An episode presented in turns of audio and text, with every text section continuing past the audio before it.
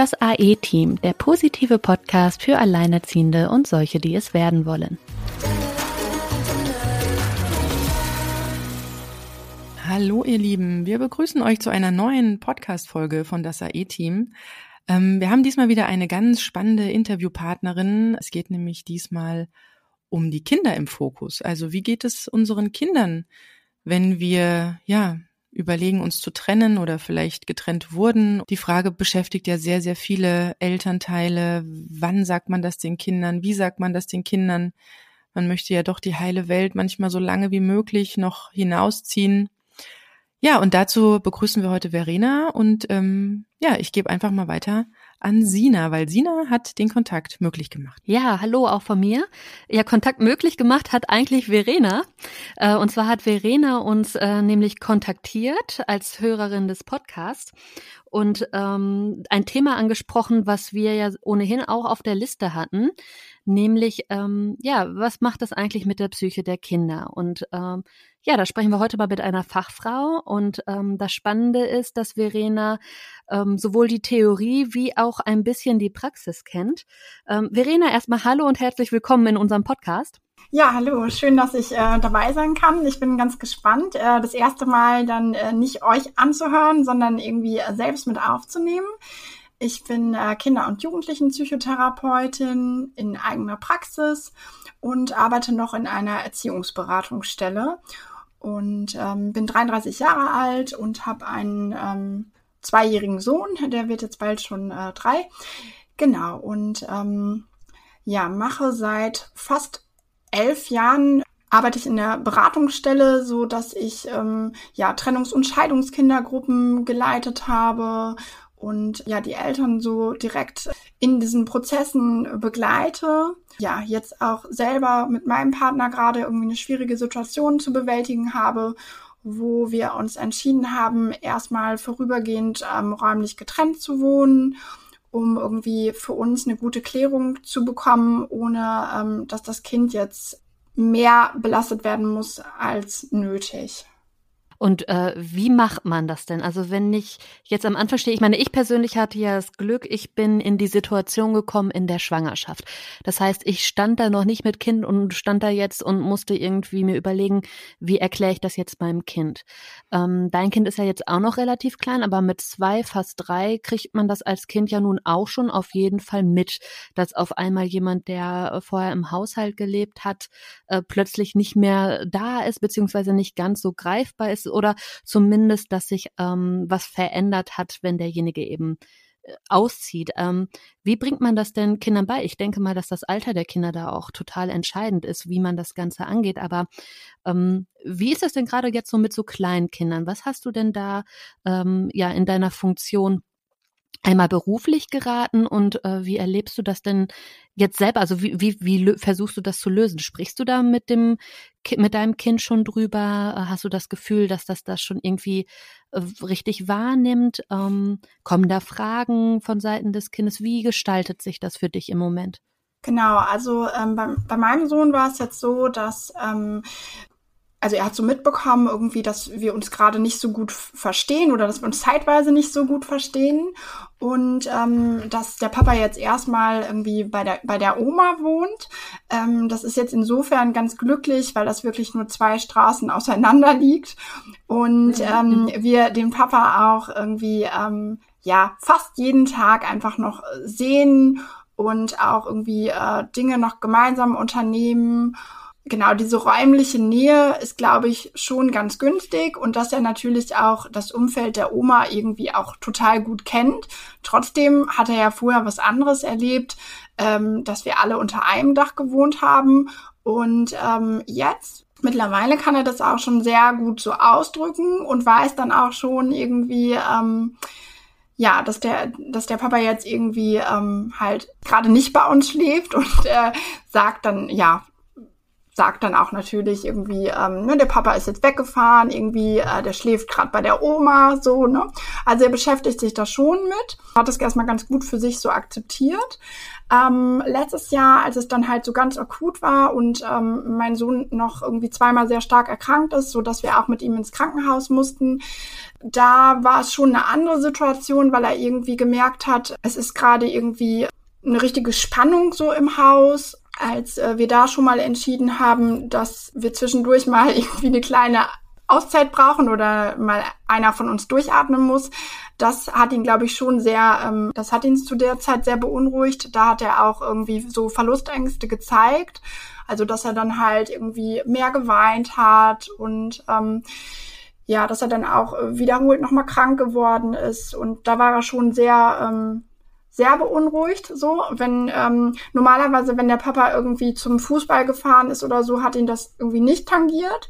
Aber jetzt war er schon beunruhigt, weil er dann nicht so wusste, ist der Papa jetzt vielleicht irgendwie dann auch mal einen Tag nicht da. Also das hat ihn schon beunruhigt.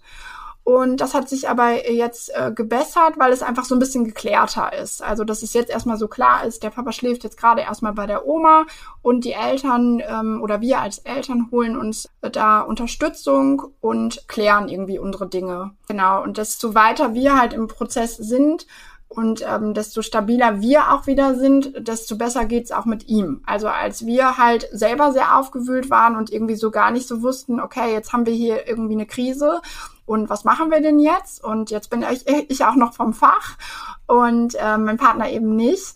Ähm, wie kriegen wir da trotzdem irgendwie so ein Gleichgewicht hin, jetzt eine gute Lösung zu finden? Und ähm, jeder geht ja mit Krisen einfach anders um. Und als wir ganz aufgewühlt waren und uns das Ganze so wirklich so ein bisschen überrascht hat, mm, da war es einfach sehr schwierig und da hat das Kind einfach auch gemerkt, dass wir nicht in einem emotional guten Zustand waren. Und das ist, glaube ich, einfach super wichtig, dass ähm, in meiner Arbeit auch, dass ich immer sage, ähm, schauen Sie erstmal, dass Sie einigermaßen emotional stabil sind und wenn möglich, ähm, sprechen Sie dann gemeinsam mit dem Kind. Also sprechen Sie sich auch vorher ab, wer sagt was.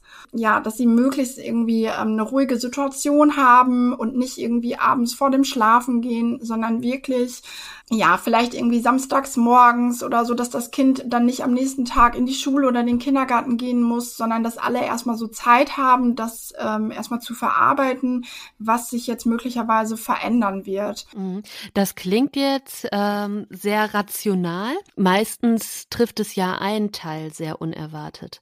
Also meistens ist es doch äh, so, dass irgendwie der Partner kommt und sagt, ich habe irgendwie keine Lust mehr und eine Person dann erstmal ja aus allen Wolken Wolkenfeld sozusagen. Und dann sind ja so viele Emotionen da. Ich denke da auch so, also weil man ja auch gerade schon so viel weiß über Psychologie und ähm, ist auch ein Thema, was mich wirklich auch interessiert, also Psychologie im Allgemeinen.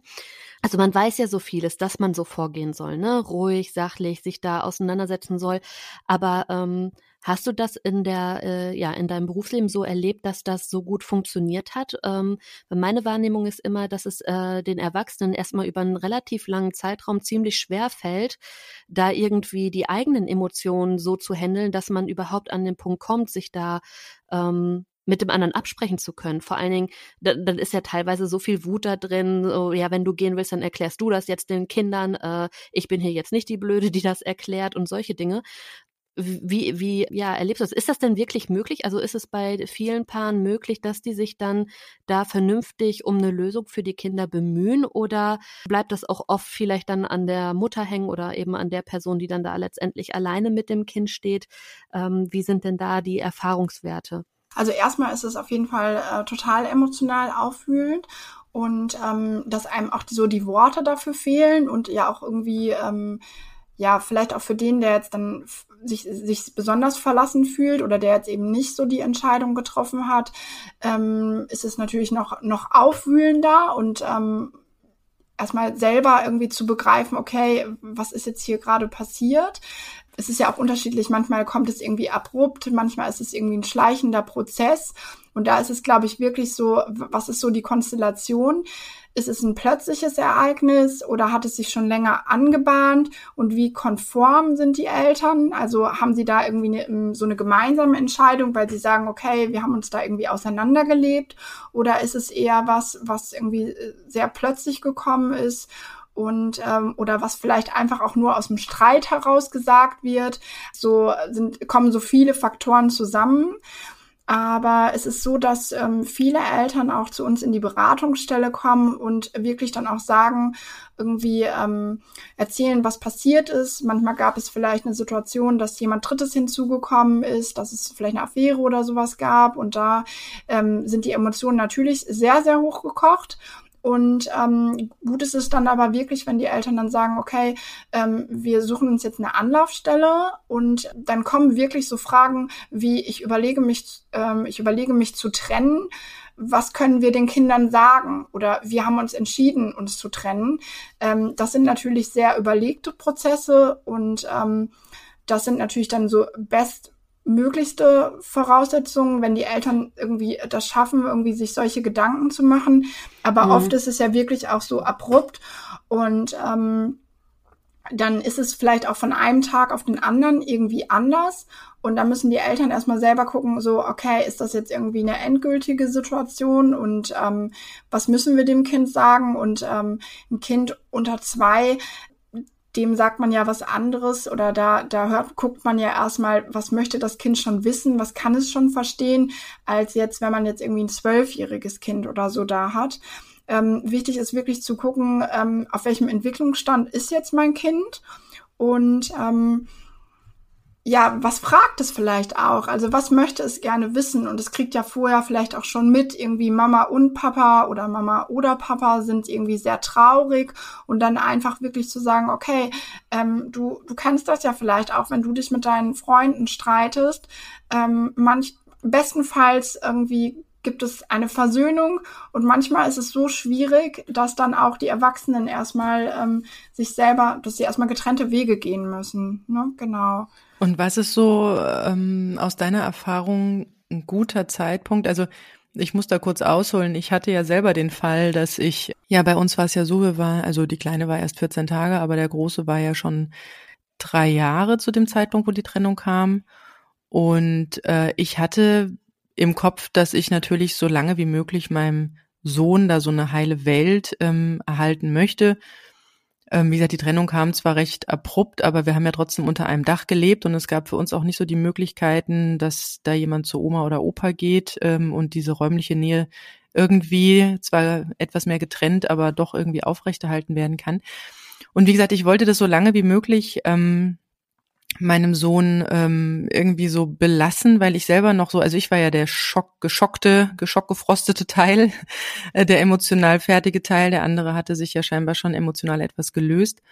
Und ähm, ja, also wann, du sagst ja selber, ihr seid jetzt gerade in so einer Umbruchphase, das finde ich auch sehr spannend, die Konstellation, dass, dass du das sozusagen aus der Praxis, äh, aus, ja, aus deiner beruflichen Praxis jetzt auch in der Alltagspraxis hast. Ähm, also wann sollte, also schon, wenn es so kriselt oder erst, wenn, wenn wirklich äh, Nägel mit Köpfen gemacht sind oder gibt es auch einen Zeitpunkt, wo es irgendwie schon zu spät ist zu kommunizieren? Also ich kann das gut nachvollziehen, was du gesagt hast, auch so dieses, ähm, so ein bisschen die heile Welt zu bewahren, so. Aber Kinder haben sehr feine Antennen auch dafür. Also ähm, natürlich ist es gut, erstmal sich selbst irgendwie klar zu werden ähm, aber die nehmen ja sehr schnell was wahr und wenn man denen quasi jetzt ähm, was ähm, vorspielen würde, was jetzt irgendwie nicht da ist, dann denken die irgendwie, ähm, mm, dann sind die auch irritiert. Also dann sind die in ihrer Gefühlswahrnehmung, die ja eigentlich korrekt ist, auch irgendwie total irritiert. Und das ist, glaube ich, immer so ähm, der Spagat. Also da zu gucken, ähm, das Kind auf keinen Fall zu überfordern und selbst auch irgendwie eine, eine Klarheit zu finden ähm, das ist, glaube ich, wirklich, das ist einfach eine super große Herausforderung und ein zu späten Zeittraum. Ich, was, was nicht sein sollte, ist, dass man sagt, irgendwie, ähm, der Papa ist jetzt irgendwie aus ähm, beruflichen Gründen ähm, nicht mehr da ähm, und kommt jetzt einfach weniger. Das wäre, glaube ich, einfach ähm, nicht gut für das Kind, weil das einfach auch nicht ehrlich wäre. Aber erstmal abzuwarten und zu gucken, okay, ähm, wo stehen wir gerade und wie soll es weitergehen, das ähm, ja finde ich absolut in Ordnung. Wie ist das jetzt mit Emotionen? Also es gibt ja äh, gerade, wie gesagt, in so einer emotional auf, ja, aufreibenden äh, Weise. Ich weiß noch ganz, ganz genau, ich wollte mich auch selbst um dieses Gespräch drumrum drücken, wusste aber genau, dass das von mir wahrscheinlich aus gehen musste meinem Sohn gegenüber, weil ähm, ja, der andere wollte eigentlich nur weg und wollte da auch gar nicht mehr so groß investieren. Irgendwie habe ich so das Gefühl, aber hatte vielleicht auch Angst vor den eigenen Emotionen. Und das ist ja das, was, was, wovor viele Elternteile ja Angst haben. Also, wenn dieses Gespräch kommt, ich erinnere mich noch ganz genau, wir hatten extra noch so ein Bilderbuch besorgt, wo so eine Geschichte erzählt wurde, wo es um eine Trennungssituation ging. Und dann habe ich meinem Sohn dieses Buch vorgelesen und natürlich musste ich weinen. Also ich meine, ich war ja selbst emotional nicht gefestigt. Und äh, davor haben ja viele Angst, dass sie das halt nicht, wie du jetzt sagst, so klar und in Ruhe, sondern emotional sehr aufwirbelnd haben. Was ist so deine Erfahrung? Wie gehen Kinder mit den Emotionen von Erwachsenen um? Muss man da wirklich Angst vor haben oder ist das völlig in Ordnung? Also ich finde es auch in Ordnung, wenn das Kind auch sieht, äh, die Mama oder der Papa, die sind jetzt auch einfach auch sehr traurig, weil es ist einfach auch eine ganz traurige Situation und das ist ja auch authentisch. Also wir sind ja eben Menschen mit Gefühlen und ähm, da eben auch zu zeigen, irgendwie, ähm, dass einen das traurig macht. Es ist halt, glaube ich, nur wichtig, ähm, jetzt nicht ähm, vollkommen verzweifelt irgendwie ähm, nach irgendwie nach einem akuten Streit ähm, irgendwie total aufgewühlt jetzt ins Kinderzimmer reinzuplatzen. So, ähm, das ist dann irgendwie zu viel. Aber wenn bei dem Gesagten irgendwie, wenn es eine möglichst ruhige Situation ist und wenn dann bei dem Gesagten irgendwie Tränen kommen, ähm, das ist ja einfach auch ähm, authentisch. Und ähm, das verstehen die Kinder ja auch. Also die sind ja auch, die Kinder sind ja auch traurig, wenn sie irgendwie Streit haben, jetzt mit den Eltern oder mit den Kindern. Und das verstehen sie schon. Also es geht nur darum, dass es halt wichtig ist, nicht total, ähm, ja, aus dem Streit heraus, vielleicht dass die Eltern aus dem Streit heraus dann schnell, dass dann einer ins Zimmer platzt und dann sagt, übrigens irgendwie ähm, die Mama oder der Papa, ähm, da ist das und das passiert, das würde ja so ein Kind einfach total überfordern. Hm, wie, wie ist deine Erfahrung, wie Kinder Emotionen haben? Also ähm, wie gesagt, mein Sohn war damals drei. Er hatte das jetzt, sage ich mal, jetzt gar nicht so emotional aufgenommen, sondern damals ja, sich so die Geschichte angehört, meine Worte angehört, meine Gefühle wahrscheinlich gefühlt, diese Umbruchssituation mitbekommen. Auch was du vorhin erzählt hast mit dieser, ähm, vorher war es normal, wenn der Papa einfach mal zur Tür raus ist und plötzlich stand er an der Tür und hatte Angst, dass er halt nicht mehr zurückkommt. Aber ich habe so das Gefühl, dass dieses dieses Trennungsgespräch, das wiederholen wir eigentlich immer wieder mal. Also das haben wir am Anfang relativ kurzfristig immer wiederholt. Da hat er dann auch das Buch geholt oder wollte auch, du hast gesagt, die stellen Fragen. Ja, sie stellen Fragen. Ich kann es aus eigener Erfahrung sehr gut ähm, nachvollziehen. Und ich habe das Gefühl, es kommt immer wieder in Wellen und die Kinder werden emotionaler mit der Zeit. Also wenn sie älter werden, ich weiß nicht genau, du bist aus der aus der beruflichen Praxis, wie ist so deine Erfahrung? Also ich hatte so das Gefühl, mein Sohn wurde erst mit zunehmendem Alter auch trauriger und hat auch mal drüber geweint. Und wie gesagt, ich habe ihm dann auch Raum gegeben und wir haben dieses Gespräch immer wieder mal geführt. Wenn ich so fühlte, dass bei ihm da irgendwo so ein Kloß im Hals steckt, habe ich das angesprochen und dann konnte er auch weinen und ähm, also wie ist so deine Erfahrung? Wann zeigen Kinder, mit welchem Alter? Sind sie emotionaler oder zeigen ihre Gefühle direkter oder sind auch trauriger und weinen auch mal? Genau, also je nach Alter ist das halt irgendwie, das ist das eben sehr unterschiedlich und auch je nach Temperament des Kindes. Und das, äh, was du gesagt hast, das würde ich gerne einmal noch kurz aufgreifen. Ähm, ja, das ist einfach total schön, dass du ihm dann den Raum gibst und sagst, okay, ähm, wir reden noch mal drüber und alles, was wichtig ist, das kommt immer wieder. Also das kann man auch nicht verpassen. Also weil die Kinder dann damit auch wiederkommen. Und Geschichten, wo sie sich so wiederfinden, die wollen sie dann auch immer wieder hören. Das ist auch ein Teil der Verarbeitung. Und das finde ich halt so schön, dass die Kinder auch wirklich, das ist so, ähm, wie, wie gesagt, so wie so in so Regenpfützen reinspringen, einen Moment dann wirklich auch traurig zu sein, dann im nächsten Moment gibt es wieder eine ganz andere Situation und sie können fröhlich mit, äh, mit dem Nachbarsjungen spielen. Und das finde ich halt ähm, so schön, dass wenn man sein Kind beobachtet, dass es einem auch zeigt, irgendwie, was es braucht und schön, dass du das dann auch so, ähm, so gut aufgreifen konntest. Genau. Und ähm, die, die kleinen Kinder, da ist es ja wirklich so, dass dann eher mal so Nachtangst auftaucht oder dass die abends dann besonders anhänglich sind oder eben wenn einer weggeht. Und äh, die Kindergartenkinder, die ähm, Genau, mit denen kann man ja eher schon eher reden oder die, die ähm, Situation so in Geschichten übersetzen. Bei den Kindergartenkindern ist es immer ganz wichtig, ähm, die zeigen oftmals auch so ähm, starke Schuldgefühle, dass man da mit ihnen spricht und sagt, okay, mit dir hat das gar nichts zu tun. Auch ähm, wenn gerade die Eltern ja sich auch mal über das Kind, über die Kindererziehung gestritten haben, ist es immer dem, ganz wichtig, dem Kind zu sagen, mit dir hat es irgendwie gar nichts zu tun. Weil ähm, in der Trennungssituation, da ist ja eben das Selbstwert des Kindes einfach total gefährdet oder der Selbstwert total gefährdet, weil das Kind eben merkt, okay, ich bin jetzt auf einmal irgendwie nicht mehr so das, das Allerwichtigste, da, da geht jetzt plötzlich irgendwie jemand weg und fühlt sich dann plötzlich nicht mehr so wertvoll. Und da ist es einfach wichtig, dann eben gegenzusteuern und zu sagen, du bist ganz klasse und ganz toll. Ähm, nur die Eltern, die, ähm, also wir, wir als Mama und Papa, wir verstehen uns gerade irgendwie nicht mehr gut aber es hat mit dir irgendwie nichts zu tun. Mhm. Also was mir gerade noch für ein Gedanke gekommen ist, ähm, das geht auch noch mal so Richtung die ja der Vorurteile gegenüber Alleinerziehende ich habe immer so den Eindruck, gerade diese ganz kleinen Kinder, wo man immer denkt, okay, das haben sie jetzt irgendwie ganz gut aufgenommen und ähm, scheinen irgendwie prächtig damit klarzukommen. Im nächsten Moment sind sie wieder fröhlich am Spielen und so. Gerade da habe ich immer so den Eindruck, dass da so unfassbar viel im Unterbewusstsein passiert, dass man das gar nicht richtig greifen kann. Also dass da so viel Gespür bei ist, so viel fühlen, was die selber natürlich noch gar nicht verstehen können, aber dass das so so tief geht, auch dieses Gefühl, was sie dann schon mit zwei oder drei Jahren spüren, dass das schon ein sehr, sehr krasser Einschnitt ist. Auch wenn man denkt, die kommen da gerade voll gut mit klar. Ich meine, das spiegelt sich auch in dem, was Silke, was du gerade sagtest, mit zunehmendem Alter, dass es immer noch mal wieder hochkommt und so. Also, dass da schon seit klein an, seit diese Situation eintritt, dieses Gefühl trotzdem so stark ist, dass man das vielleicht manchmal auch einfach irgendwie ähm, vielleicht in dem Moment auch unterschätzt, gerade mit so kleinen Kindern.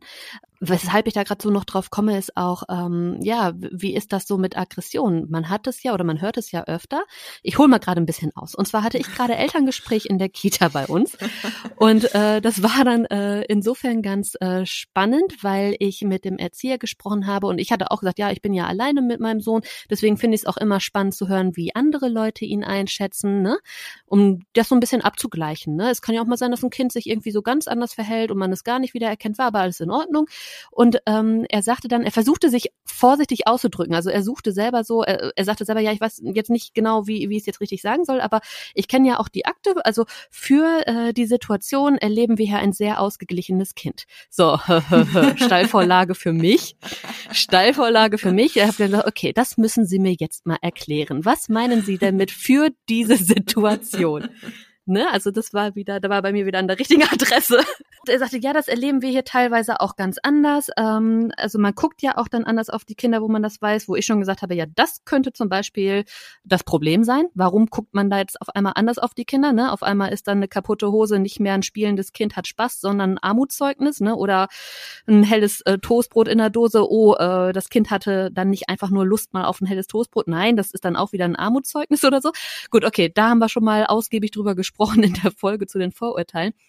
Aber ähm, ja, er sagte dann, ja, mh, mm, durchaus erlebt man dann deutlich aggressivere Kinder, die halt mit ihren Emotionen entsprechend auch nicht mehr klarkommen, die so eine Wut auch irgendwo haben, das nach außen zu transportieren. So, und da habe ich dann auch mal gesagt, ja, ich glaube, da macht es halt auch einen Unterschied, ob ein Kind einen Elternteil erlebt hat und erlebt hat, es ist etwas weggebrochen oder eben, wie es bei uns der Fall ist, äh, er ist halt einfach komplett ohne aufgewachsen. Da hat man dann dieses Problem nicht so. So, dabei kam dann raus, dass auch ähm, der Erzieher selbst äh, das erlebt hat. Er war nämlich selbst selber drei Jahre, als äh, der Vater gegangen ist. Also ganz spannend. Deswegen hat er da so feine Antennen dann auch für und äh, sagte ganz klar, das erlebt man gerade auch als Erzieher im Kita-Alltag wirklich anders, auch schon bei den kleinen Kindern. Gerade dieses aggressivere, man kommt nicht mehr so richtig an das Kind ran. Sie sind verschlossener, sie hauen einfach auch mal drauf los oder so. Also das scheint so viel im Unterbewusstsein zu passieren. Also ist dir das auch begegnet, dass man dann bei den Reaktionen der Kindern auch viel mehr mit Aggression plötzlich zu tun hat? Ja, das ist, ähm, das ist auch oft der Fall bei den, ähm, dass sie dann, ähm, aber auch bei den Grundschulkindern vor allem, also in den Trennungs- und Scheidungskindergruppen ist das immer ein ganz großes Thema. Die, die Kinder kommen so ab, ab sechs ungefähr dann in die, in die, ähm, können die in diese Kindergruppen gehen und mhm. äh, wo sie dann auch Kinder treffen, die etwas Ähnliches erlebt haben. Und da ist es so, dass eben äh, Wut ein ganz großes Thema ist, weil einfach die Kinder, die können ja gar nicht mitentscheiden. Also da ist jetzt quasi eine Entscheidung getroffen worden, ähm, die sich auf das komplette ähm, äh, da ist eine Entscheidung auf Paarebene getroffen worden, die sich auf das komplette Familienleben auswirkt.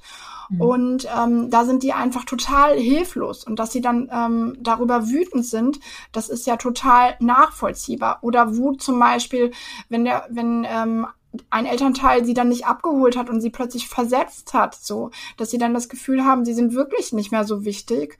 Und ähm, da und die Kleinen, da ist es, ähm, wie du das ganz, du hast das ganz toll beschrieben, Sina, äh, dass du dann sagst, Mensch, ähm, da passiert so ganz viel ähm, im Unterbewusstsein und gerade die unter Dreijährigen, das ist ja einfach so die sensibelste Phase, so die ersten drei Jahre. Mhm.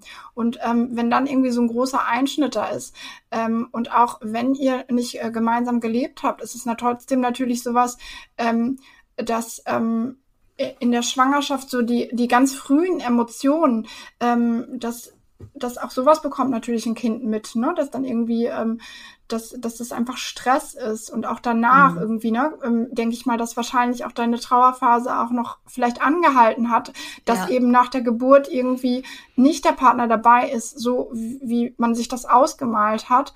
Ja, ganz tiefe Trauer. Mhm. Eine ganz, ganz tiefe Trauer und das ist ja schon was, was ein Kind mitbekommt und wo, wo man dann selber auch denkt, okay, das wollte ich irgendwie gar nicht, dass mein Kind irgendwie so einen starken, traurigen Teil jetzt irgendwie von mir mitbekommt. Ich wollte eigentlich, dass mein Kind irgendwie unbeschwert so in, in die Kindheit so geht. Ja, ich erinnere mich, ich erinnere mich sehr daran, dass ich dann, wenn ich mal so Heulphasen in der Schwangerschaft hatte, deswegen mich auch eine Million Mal irgendwie bei meinem Sohn im Bauch entschuldigt habe. Auch so entschuldigt irgendwie dafür, dass ich jetzt keinen Papa für ihn habe und diese Dinge. Also das ist schon hoch emotional oder man sich selber auch denkt, ich will das jetzt gerade gar nicht, dass das Kind das irgendwie fühlt. Aber man ist halt verbunden. Also wie willst du das abschirmen? Da kannst du nur irgendwie dann versuchen, in Meditation überzugehen und es wieder gut zu machen, so gefühlt. Aber das sind schon äh, starke Emotionen, ja.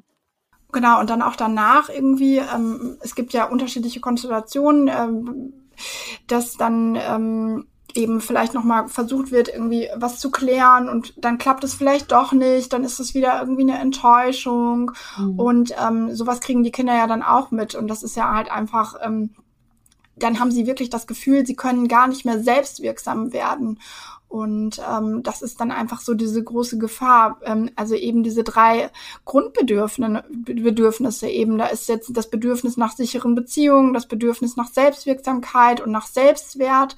Und das sind halt einfach drei Dinge, die dann komplett gefährdet sind. Und ähm, da ähm, und dann noch als Eltern ähm, in dieser aufgewühlten Situation selber noch äh, zu gucken, ähm, in allen Situationen, in allen Katastrophen oder sei es jetzt irgendwie einfach nur ein Gewitter oder irgendwie in jeglicher so Situation versuchen wir das Kind zu beschützen und versuchen es, wie Silke gesagt hat, ja sogar auch noch irgendwie in so einer Trennungssituation versuchen wir noch irgendwie das so weit wie möglich von den Kindern fernzuhalten.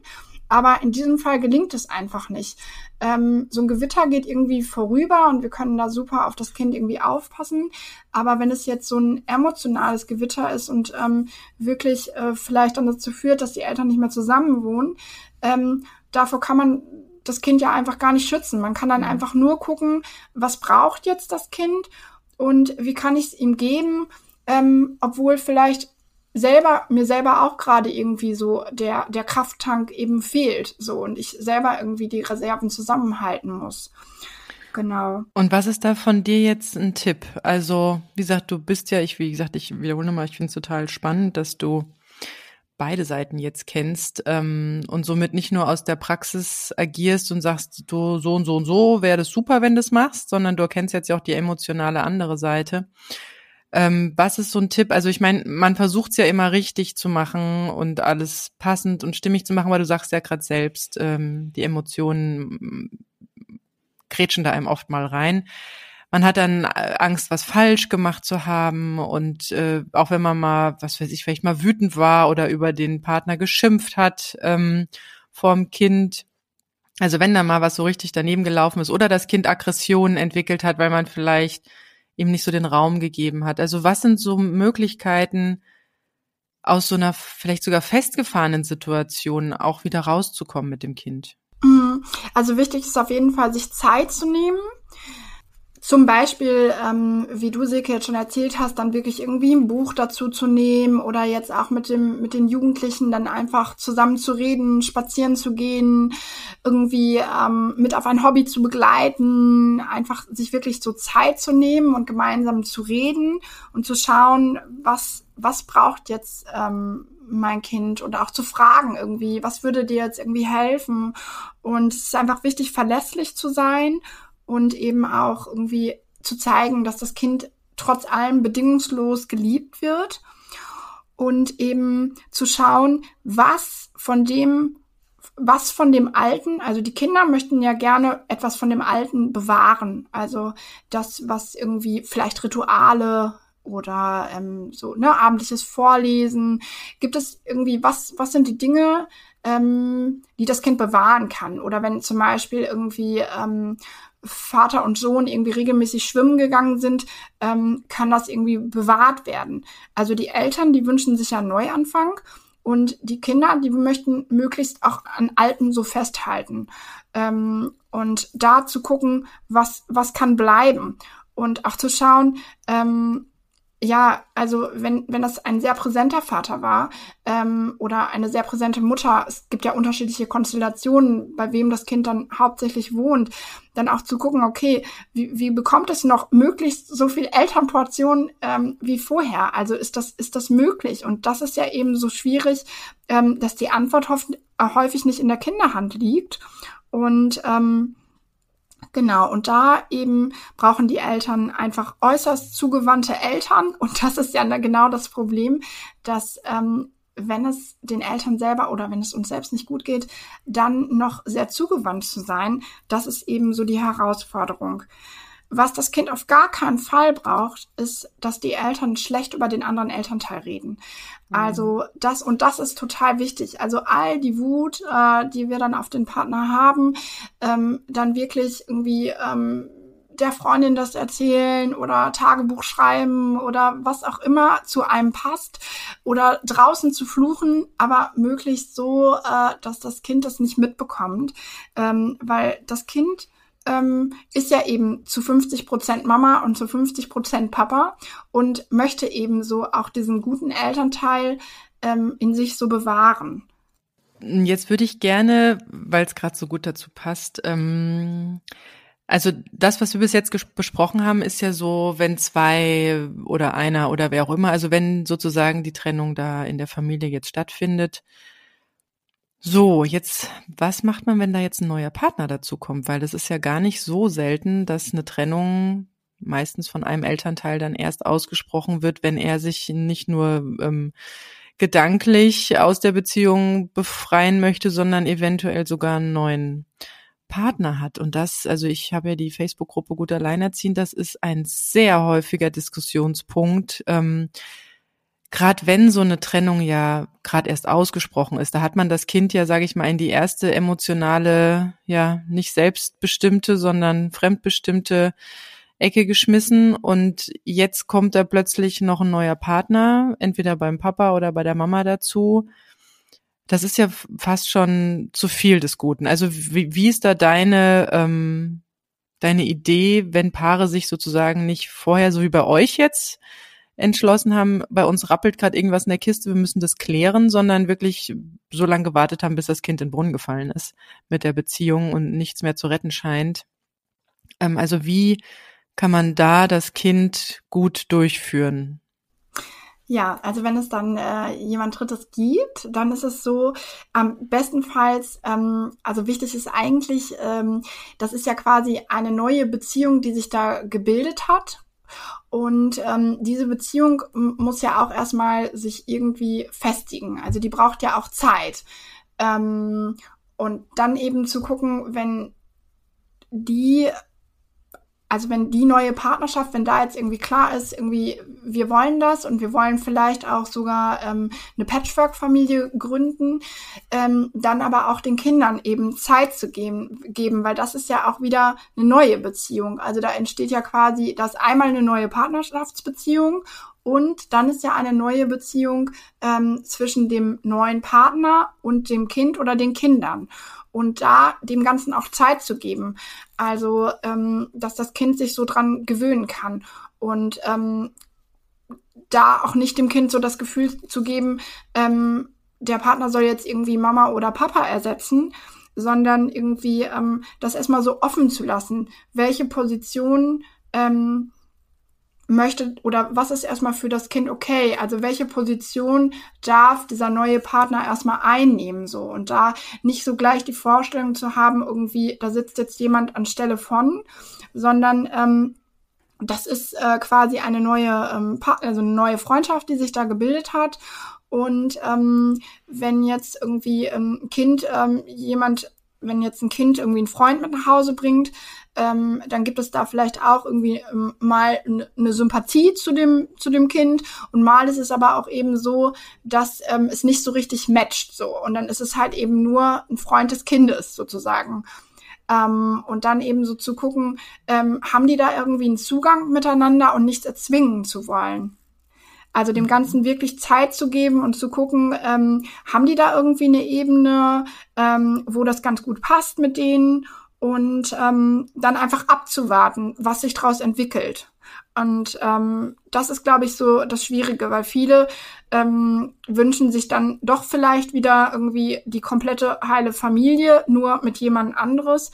Und das ist, glaube ich, einfach zu viel, das am Anfang zu erwarten, sondern wirklich dem Ganzen Zeit zu geben und eben auch dem Kind ähm, weiter zu zeigen, ähm, du bist jetzt nicht irgendwie abgeschrieben und ähm, ich bin jetzt irgendwie, verbringe jetzt einfach nur noch am liebsten die Zeit irgendwie mit meinem Partner, sondern auch ganz wichtig ist eben zu sagen, ähm, das ist irgendwie unser Tag und da machen wir auch mal was ohne den Partner und nur wir beiden und ähm, nicht, dass, da, dass es dann plötzlich heißt, irgendwie jetzt ist jeden Tag nur noch der Partner oder die neue Partnerin dabei.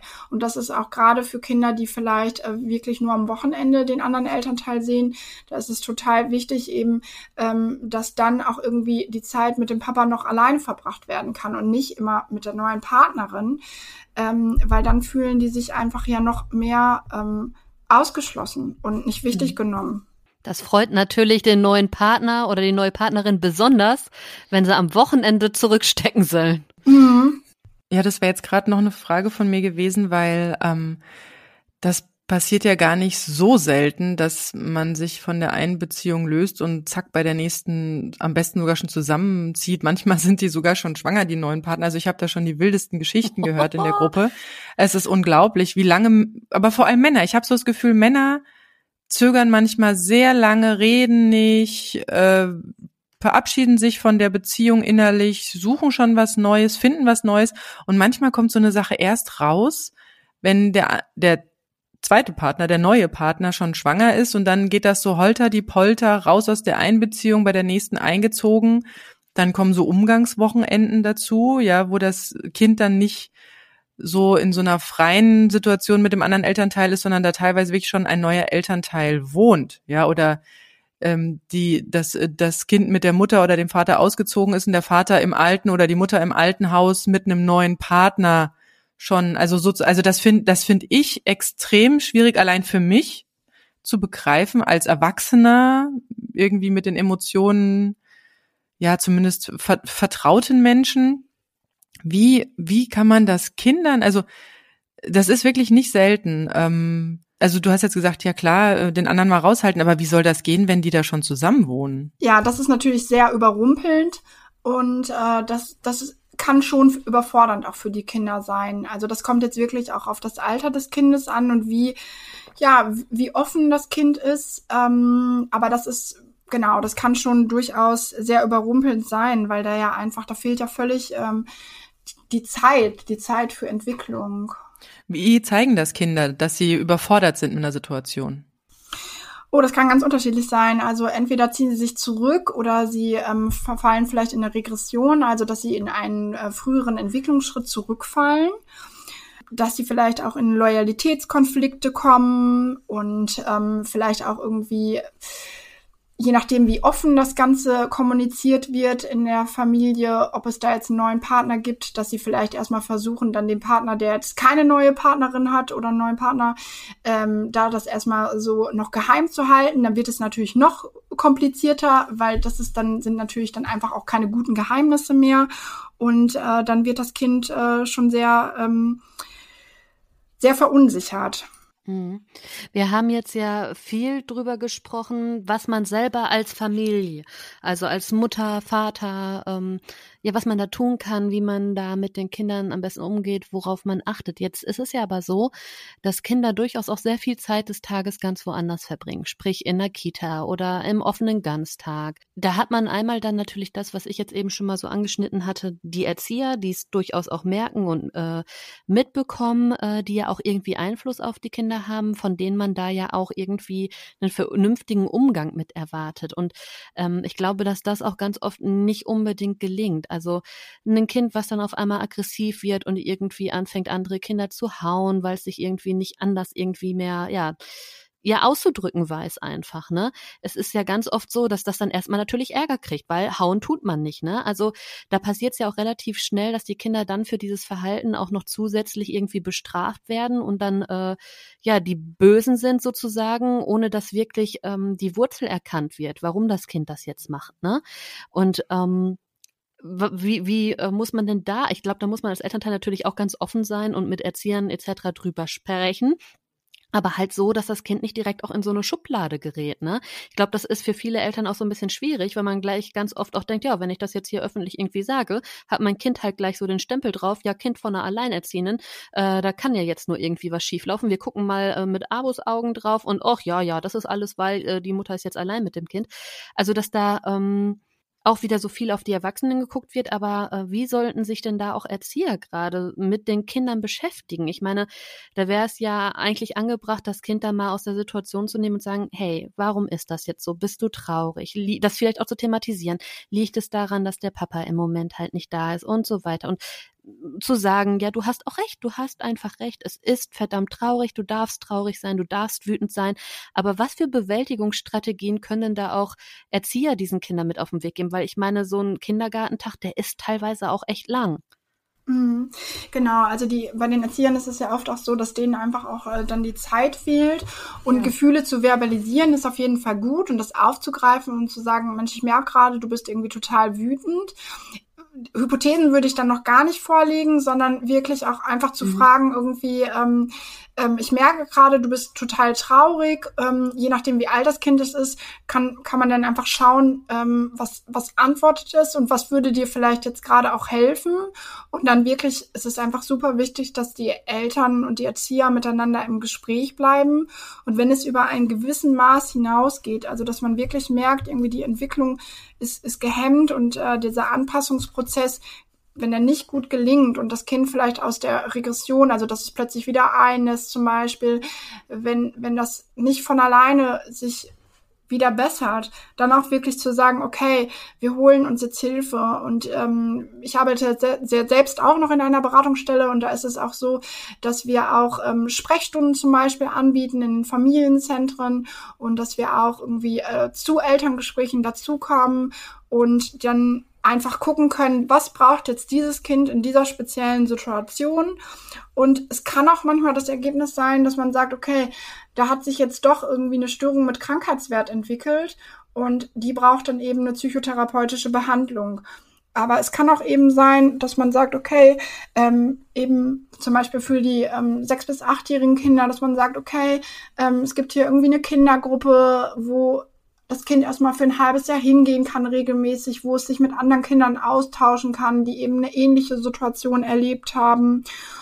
Und ähm, je nachdem, wie die Situation zu Hause ist, ähm, wie, wie vielleicht die, die, die Umgänge, die Kontakte mit den Eltern, also mit dem Eltern und Kind, wie das vereinbart ist, dass man sonst auch sagt, okay, man holt nochmal das Jugendamt hinzu. Ähm, also es gibt schon auch eine Reihe von Hilfsmöglichkeiten, die man dann so mhm. hinzuziehen kann. Also ich finde es gerade sehr spannend, dass du da diese ähm, Kindergruppen ansprichst. Also ich möchte gerade noch eine Geschichte bei uns aus dem Kindergarten erzählen und die haben einen sehr, ich würde mal sagen, demokratischen Ansatz schon bei den kleinen Kindergartenkindern, was mich am Anfang sehr erstaunt hat. Aber in einer Situation muss ich sagen, es war Gold wert. Und zwar ähm, wurde mir erzählt, also ich war auch relativ aufgewühlt, als mein Sohn dann in den neuen Kindergarten kam. Wir sind ja umgezogen, er ist in den neuen Kindergarten gekommen. Er hat praktisch ein Jahr im alten Kindergarten verbracht und dann ähm, ist er in den neuen Kindergarten im neuen Wohnort gekommen. Und ich war so ein bisschen irritiert, äh, wie gut äh, klappt das? Bin ich die einzige Alleinerziehende? Will ich überhaupt, dass das so rauskommt? Und ähm, hatte da mit einer Erzieherin drüber gesprochen. Und die hat mir eine Geschichte erzählt, die äh, war wirklich sehr, äh, also ich habe sie, also ich habe gerade ein paar Tränen im Auge, ja, weil ähm, die haben da wohl so einen diensttäglichen Gesprächskreis, wo alle Kinder im Flur sitzen und da werden Entscheidungen getroffen, wie darf man Spielzeug mitnehmen oder nicht. Also die Kinder, die entscheiden. Also das, die, die dürfen Wünsche abgeben und Gesprächsthemen abgeben und dann wird darüber gesprochen und abgestimmt. Und einer hatte sich gemeldet und wollte ganz dringend was sagen und sagte, meine Mama hat sich von meinem Papa getrennt und ähm, da ist irgendwie noch eine neue Partnerin. Also ich weiß nicht genau, wie er es gesagt hat, ich war jetzt nicht dabei und er war so ein bisschen, er, er hatte sich so Hilfe erhofft. Es war ihm wichtig, darüber zu sprechen. Ich glaube, das war ein, äh, ein Fünf- oder Sechsjähriger. Und dann waren die Erzieherinnen selbst erstmal ein bisschen erschrocken, so, oh, was ein Thema, ne? wie gehen die Kinder damit jetzt um, ne? Emotionen, wir sind selber irritiert, das ist ja nicht die heile Welt, die man so gerne dem Kind ja geben möchte. Und dann meldeten sich plötzlich ganz viele Kinder. Und äh, sorry, ich muss gerade kurz. Mhm. Also da meldeten sich dann ganz viele Kinder und haben einfach gesagt, du, bei mir ist es genauso, ähm, der Papa kommt jetzt alle zwei, zwei Wochen und holt dich fürs Wochenende oder ach, das ist alles nicht so schlimm, das ist bei uns so und so. Und das fand ich extrem großartig, dass die Kinder miteinander sich Hilfe geboten haben. Ja, dieses, dass sie merken, sie sind nicht alleine oder nicht immer nur mit einem Erzieher oder mit einem Elternteil damit am Reden, sondern dass die die Möglichkeit haben, und du hast jetzt diese Trennungsgruppen, diese Trennungs, wie hast du es genannt? Trennungs- und Scheidungskindergruppen. Das würde mich jetzt mal neugierig machen. Also was genau ist das und wo findet man das? Genau, also ähm, das gibt es meistens ähm, bei den Erziehungsberatungsstellen ist das so meistens mit im Repertoire sozusagen, dass es da ein bis zweimal im Jahr, dass da eine Gruppe angeboten wird. Ähm, genau, und dann gibt es erstmal ein Vorgespräch mit den Eltern und mit dem Kind, dass man schauen kann, ob das ein passendes Angebot ist. Ja, und dann diese ganzen Themen, die wir heute so durchgegangen ähm, sind, ähm, was bedeutet es irgendwie, dass die Eltern plötzlich in zwei Häusern wohnen und welche Gefühle hat, löst das aus und wie ist das? Ähm, wenn ein Streit miterlebt wird oder es ein schlechtes Geheimnis gibt ähm, oder man sich hin und her gerissen fühlt zwischen den Eltern. All das wird irgendwie aufgegriffen auf spielerische Art und Weise. Da haben wir Rollenspiele gemacht und da sind wirklich ganz tolle Gruppen draus entstanden. Und ähm, neulich hatte ich noch eine Klientin, die ähm, hat irgendwie ähm, vor fünf Jahren eine Gruppe besucht und hat immer noch Kontakt zu Kindern aus dieser Gruppe. Also das finde ich irgendwie total schön, dass dann quasi der Zusammenhalt und die Treffen noch geblieben sind. Und äh, genau, in der Regel sind das halt, also bei uns ähm, in der Beratungsstelle sind das äh, so zehn Treffen mit begleitenden Elternabenden und ähm, die dauern dann immer so anderthalb Stunden. Genau, und das ist ähm, wirklich eine ganz tolle Sache und ich habe äh, ja, die Gruppen immer super gerne gemacht. Also es war. Für welche Altersklasse ist das? Also wir haben ähm, die Kinder so ab sechs, sieben bis elf, zwölf. Aber wir haben dann immer geschaut, dass wir so, also entweder gab es zum Beispiel eine Gruppe zwischen sechs und neun oder zwischen neun und zwölf, so dass einfach so die Altersspannen, also dass das entsprechend dem Alter passt, sozusagen. Im Kindergartenalter ist es noch zu früh. Es ist schon ganz gut, wenn das Kind äh, wenigstens irgendwie schreiben kann. Aber mh, hm, wenn das Kind jetzt noch zu jung ist, gibt es ja auch immer die Möglichkeit zu sagen, okay, ähm, wir machen mal einen Termin in der Beratungsstelle und das Kind kann einfach mal erzählen, wie es sich gerade so in seiner Situation so fühlt und ob es vielleicht irgendwelche Wünsche an die Eltern hat. Und äh, das ist auch immer eine ganz schöne Sache. Ja, ähm, wir haben jetzt bei den Hilfsangeboten ähm, ja über einmal über die Gruppen gesprochen und dann haben wir auch schon ja darüber gesprochen, dass es sinnvoll sein kann, auch mal das ein oder andere Buch ähm, ja zu Rate zu ziehen oder den Kindern mit an die Hand zu geben, so äh, wie Silke, wie du das auch äh, erzählt hast mit deinem Sohn. Ähm, wo finde ich denn da passende äh, Bücher? Also Silke, welches Buch hattest du da? Auf was bist du da gestoßen? Und ähm, ja, vielleicht auch Verena, wo findet man da sonst irgendwelche Bücher? Worauf sollte man denn bei dieser Auswahl der Bücher dann auch besonders achten? Eben auf das Alter des Kindes und auch so ein bisschen gucken, was sind vielleicht auch Interessen des Kindes. Ich finde es immer ganz gut, irgendwie auch vielleicht kürzere Geschichten zu nehmen und vielleicht auch ähm, ein Buch zu nehmen, wo vielleicht auch mehrere Geschichten drin sind, so dass das Kind auch so ein bisschen für sich so wählen kann, was passt jetzt eigentlich gut zu mir und dass man sich das vorher auf jeden Fall einmal selber anschaut. Ähm, genau, und ähm, es gibt zum Beispiel ein Buch für Eltern, das heißt Glückliche Scheidungskinder. Von Lago ist das. Mhm. Und ähm, in diesem Buch werden auch noch ganz viele Kinderbücher gelistet und das Buch ist einfach super schön geschrieben, weil es wirklich nochmal äh, beinhaltet, dass es wichtig ist, dass ähm, die Bedürfnisse des Kindes, also dass die ganze, viel auch so um, wie organisiert man so die Betreuung des Kindes, wie organisiert man so die Umgänge, ähm, dass es wirklich auf die Bedürfnisse des Kindes zugeschnitten ist. Das finde ich irgendwie sehr schön. Mein Lieblingskinderbuch in der Praxis ist ähm, ein Funkspruch von Papa.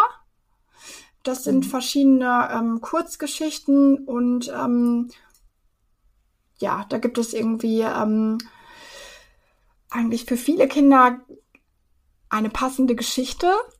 Ergänzend dazu, weil wir ja auch eben über das Thema Wut gesprochen haben, ähm, finde ich noch ganz schön, was jetzt auch nicht nur für Trennungskinder ist, sondern für alle Kinder, ähm, wenn Frau Wut zu Besuch kommt. Da sind auch viele schöne Geschichten drin und die sind alle so, ja, so ab sechs ungefähr. Ja, das Buch, das ich noch, ähm, was wir benutzt haben, ist Wir bleiben eure Eltern von Julia Vollmatt und Susanne, äh, ich kann Session, keine Ahnung. Wir verlinken es auf jeden Fall hier drunter in den Show Notes. Ich kann den Namen nicht aussprechen. Allerdings, was mir bei den Büchern aufgefallen ist, ähm, viele dieser Geschichten sind recht klassisch aufgebaut. Also auch bei dem Buch, das wir da ausgewählt hatten. Wir hatten es ausgewählt, weil uns die ähm, die Zeichnungen gut gefallen haben. Es ist ein, wie gesagt, es ist ja, so für drei, vierjährige würde ich jetzt mal sagen. Die Seiten sind auch schon dünner, also ist nicht mehr so die dicken Pappendeckel. Und ja, man muss bei den Geschichten auch ein bisschen vielleicht vorher sich mal reinlesen. Das war jetzt ein sehr klassischer Aufbau mit die Eltern streiten sich viel und das hatten wir zum Beispiel gar nicht. Also ich bin ja, wie gesagt, aus allen Wolken gefallen. Da wurde wenig Streitkultur an den Tag gelegt und dementsprechend konnte ich mit diesem klassischen Aufbau da mit diesen Seiten nicht viel anfangen. Also da musste ich dann teilweise was überspringen.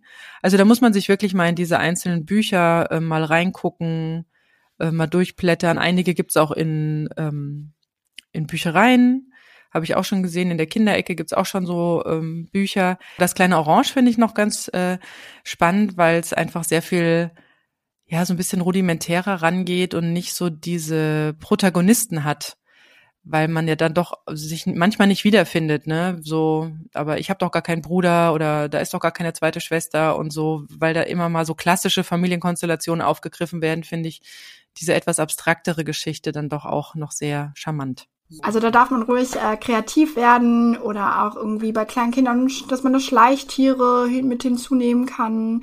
Also gibt es ähm, der Fantasie sind da keine Grenzen gesetzt und die Kinder, die suchen sich schon das raus, was passend ist.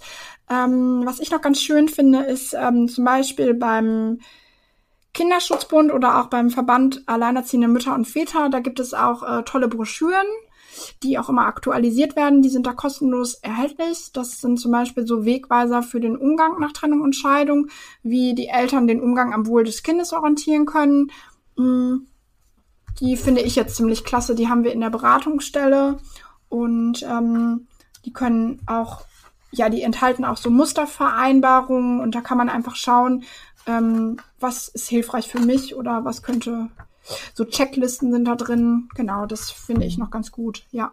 So zum Ende unseres sehr, sehr schönen Interviews, ähm, wo wir jetzt viel über Reden und ähm, Emotionen und einen guten Umgang geredet haben, möchte ich doch noch mal ganz kurz auf deine persönliche spannende Konstellation eingehen, weil das hat man ja sehr, sehr selten, dass jemand sich vorher beruflich mit diesem Thema beschäftigt hat, Verena, und dann sozusagen, wo man doch eigentlich denkt, so jemand ist doch gefeit vor, vor allem, was da so kommen kann. Ähm, also es würde mich freuen, wenn du kurz drüber reden möchtest. Ähm, wie war das denn für dich? Also wie gesagt, du hast das beruflich vorher schon erlebt, dann plötzlich wird es Realität in deinem Leben.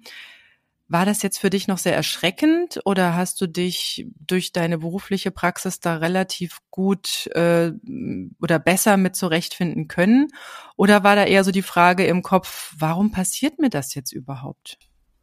Ja, also äh, zunächst einmal ist es gar nicht so selten. Also es ist leider einfach so, dass ähm, ja es es kann jedem einfach passieren, egal wie gut er jetzt irgendwie fachlich aufgestellt ist. Und ähm, ich mache sogar Paarberatung und so weiter, aber das äh, feilt einem vor gar nichts irgendwie. Wir sind alles irgendwie Menschen und Menschen kommen leider einfach auch in Krisensituationen.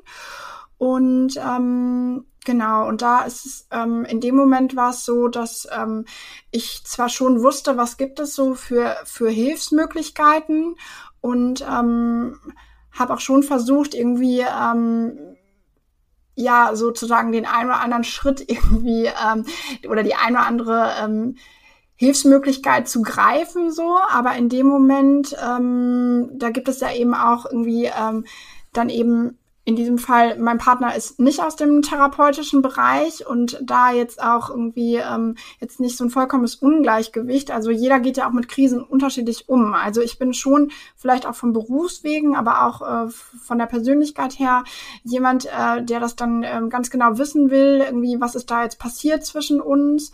Genau, wie können wir das lösen oder wie geht's weiter?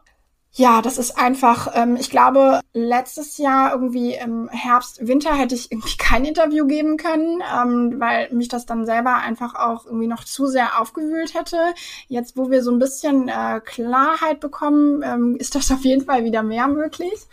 Aber in dem Moment trifft es, trifft es mich genauso, wie es wahrscheinlich jeden anderen getroffen hätte, ne? dass ich irgendwie total ähm, ohnmächtig war und hilflos und gedacht habe, oh Gott, und dann war es mir auch noch mehr unangenehm, weil ich jetzt ja auch noch wirklich vom Fach bin und ich ja auch irgendwie über Jahre diese Trennungs- und Scheidungskindergruppen gemacht habe, selbst keine Erfahrung mit Trennung äh, gemacht habe, so in meiner Kindheit und auch so gar keine Vorstellung davon hatte, irgendwie ähm, ja, wie kann es da jetzt weitergehen? Ähm, mein Partner selber ähm, hat Trennungserfahrungen gemacht in frühester Kindheit und ist da sicherlich schon mehr gebrandmarkt.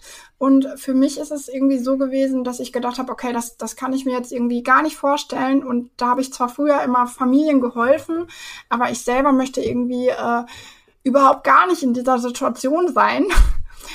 Das ist bestimmt auch so, ähm, dass wir jetzt irgendwie in so einem längeren Prozess sind, äh, sicher auch dem so geschuldet, dass ich gesagt habe, okay, dass wir da genauer hinschauen, was da jetzt irgendwie so passiert ist. Aber es hat mich genauso überrollt und ich habe dann irgendwie geguckt, okay, wie kann ich jetzt irgendwie wieder selbstwirksam werden? Und habe dann wirklich äh, selber so die Entscheidung getroffen, habe gesagt, okay, ähm, irgendwie ähm, haben wir gerade nicht so den gleichen Umgang, ähm, jetzt irgendwie die Krise zu lösen. Ähm, irgendwie hatte ich das Gefühl, hier ist jetzt ein totaler Stillstand und die Spannung ist äh, viel zu hoch, so dass ich dann gesagt habe, ich wünsche mir, dass wir eine Zeit lang äh, getrennt wohnen, um für uns zu gucken, wie es weitergehen kann.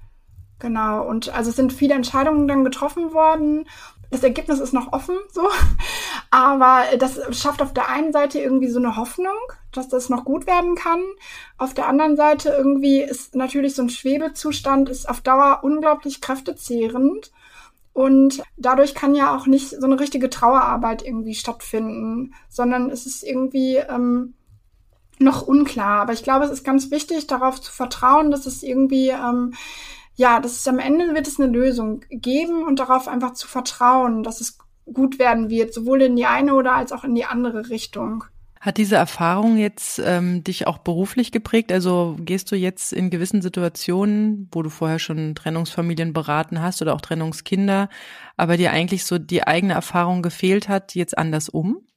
Ja, also es gibt zum Beispiel, ähm, also in vielerlei Munde ist ja zum Beispiel jetzt auch dieses Wechselmodell. Da ist es zum Beispiel so, dass ich natürlich auch mit meinem Partner darüber gesprochen habe, okay, was, was ist, wenn wir jetzt nicht als Paar zusammenbleiben? Wie wird es dann weitergehen? Und er wusste ja jetzt durch meine Arbeit irgendwie, dass es so verschiedene Modelle gibt, wie man so sein Kind betreuen kann. Und ähm, wenn er dann irgendwie so ein Wechselmodell angesprochen hat, ähm, ja, hat er bei mir, hat das bei mir zu großem Entsetzen geführt, weil ich dann gedacht habe, okay, das möchte ich auf gar keinen Fall für mein Kind. Ich möchte jetzt irgendwie nicht mein Kind irgendwie eine Woche nicht sehen oder zur Hälfte nicht mehr sehen. Das war irgendwie gar nicht so in meiner Vorstellung von Eltern sein. Und da habe ich dann ähm, wie ein Sprengsatz reagiert. und ähm, dass ich da war ich früher natürlich ähm, oder dann nur als Fachperson einfach äh, gelassener und äh, ja einfach nicht selber so involviert. Aber wenn man dann wirklich so mal erlebt, was das dann auch bedeutet oder wie es auch ist, irgendwie, dass man abends nicht spontan irgendwie eine Runde joggen kann oder mal irgendwie, ja selbst wenn man den Hund rauslässt, ist man einfach alleine irgendwie, ne? Also das, das betrifft mich jetzt auch ja schon, eben dadurch, dass wir jetzt gerade eine räumliche Trennung haben, dass ähm, ich dann ja schon auch erlebe, ja, wie, wie es ist, dass dann wirklich keiner da ist, ähm, wenn dann das Kind irgendwie äh, krank ist oder also wenn das Kind krank ist, natürlich ist der Papa da, aber ähm, in dem Moment ähm, ja auch nicht immer sofort greifbar. Ne? Also es mhm. dauert ja dann schon, dass man eben zumindest einmal anrufen muss, um äh, dann zu gucken, ähm, wie unterstützt man sich gegenseitig. Aber das ist schon alles sehr ähm, ja, also da ist so viel Umbruch einfach, da fehlen einem fast wirklich die Worte. Also. Mhm. Also es hat dich auf jeden Fall zu einer besseren Therapeutin gemacht, könnte ich mir vorstellen. Ja, bestimmt. Es hat einfach nochmal andere, also ich glaube, man muss nicht alles erleben, irgendwie, was man jetzt so behandelt und sieht, aber es hat mich natürlich nochmal, ähm, ja, irgendwie mehr so diesen Einblick, was bedeutet es jetzt irgendwie ein Kind alleine zu erziehen, wobei es ja heute tatsächlich so ist, dass viele Eltern zwar nicht mehr als Paar zusammen sind, aber trotzdem so getrennt erziehen. Also dass, dass da schon noch ein Teil auch mit unterstützt und auch mit präsent ist. Also dass die Väter sich schon auch mehr engagieren oder als, ähm, als es vielleicht früher war. Aber nichtsdestotrotz, ja, ist das irgendwie eine Erfahrung, die ich mir prinzipiell jetzt auch nicht gewünscht hätte. Ja, ich bin gespannt oder wie es weitergeht. Genau. Ja, das äh, können wir auf jeden Fall nachvollziehen. Ich glaube auch, dass es mittlerweile da ähm, Väter gibt, die da dann auch mehr drauf achten, da auch den Kontakt zu halten, so denen das heute wichtiger ist. Bei uns, ich kann es jetzt nicht unterschreiben, bei uns äh, fehlt das irgendwie völlig. Da gibt's dann auch mal Kontakt, wenn mal irgendwie was Schlimmes ist oder so, dann wird auch irgendwie zwei Tage mal nachgefragt, wie es äh, dem Kleinen geht und dann äh, hört man wieder irgendwie nichts. Ähm, da wechseln sich die Phasen immer noch so ein bisschen ab, aber ja, ähm, ich fand es auf jeden Fall ein super spannendes Interview. Äh, vielen Dank, dass du dir die Zeit genommen hast, Verena. Ähm, wir werden alles, was wir jetzt so genannt haben und auch vielleicht die ein oder andere Anlaufstelle, Hilfsmöglichkeiten nochmal unten in den Show Notes äh, verlinken. Ja, und ansonsten findet ihr uns wie immer in, auf Facebook und Instagram unter das AE-Team und natürlich auf unserer Website. Ich erwähne es nochmal, wir, wir sind jetzt live mit unserer Website, ähm, das aeteam.de alles mit Bindestrich. Ähm, ja, schaut gerne mal vorbei, ähm, lasst eure Kommentare da. Vielleicht äh, habt ihr da noch irgendwie Fragen auch an Verena oder so. Wir sammeln das gerne alles und ja, ich würde sagen, wir freuen uns erstmal auf die äh, nächste Folge. Ja, und an dieser Stelle auch von mir ein wirklich ein herzliches Dankeschön, liebe Verena. Und auch hier nochmal der Aufruf an die Community. Ihr seht, Verena hat Kontakt zu uns aufgenommen. Das geht genauso gut. Also wenn du ein total spannendes Thema hast, über das du gerne äh, ja bei das AE-Team, der positive Podcast, ähm, reden möchtest, dann kontaktiere uns doch einfach. Ja, genau. Kannst du auch eine Mail schreiben an aeteampodcast.gmail.com. Ja, es war schön, bei euch zu sein. Ja, vielen Dank. Ähm, ja, ich würde sagen, dann bis zur nächsten Folge, ihr Lieben. Bis dann. Ciao. Macht's gut. Ciao. Tschüss. Das war das AE-Team, der positive Podcast für Alleinerziehende und solche, die es werden wollen, mit Sina Wollgramm und Silke Wildner.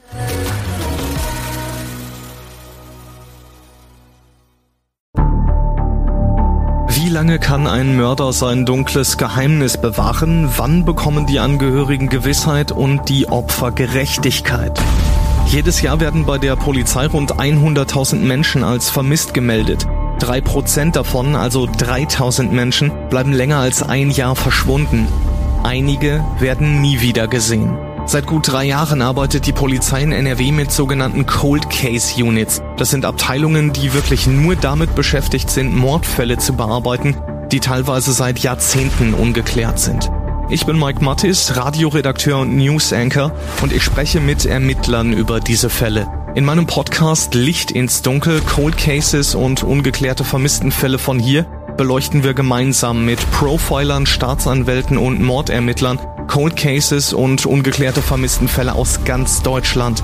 Immer in der Hoffnung, dass Angehörige endlich Gewissheit und die Opfer Gerechtigkeit bekommen. Licht ins Dunkel. Cold Cases und ungeklärte Vermisstenfälle von hier. Eine Produktion von Mike Mattis und der Podcastfabrik.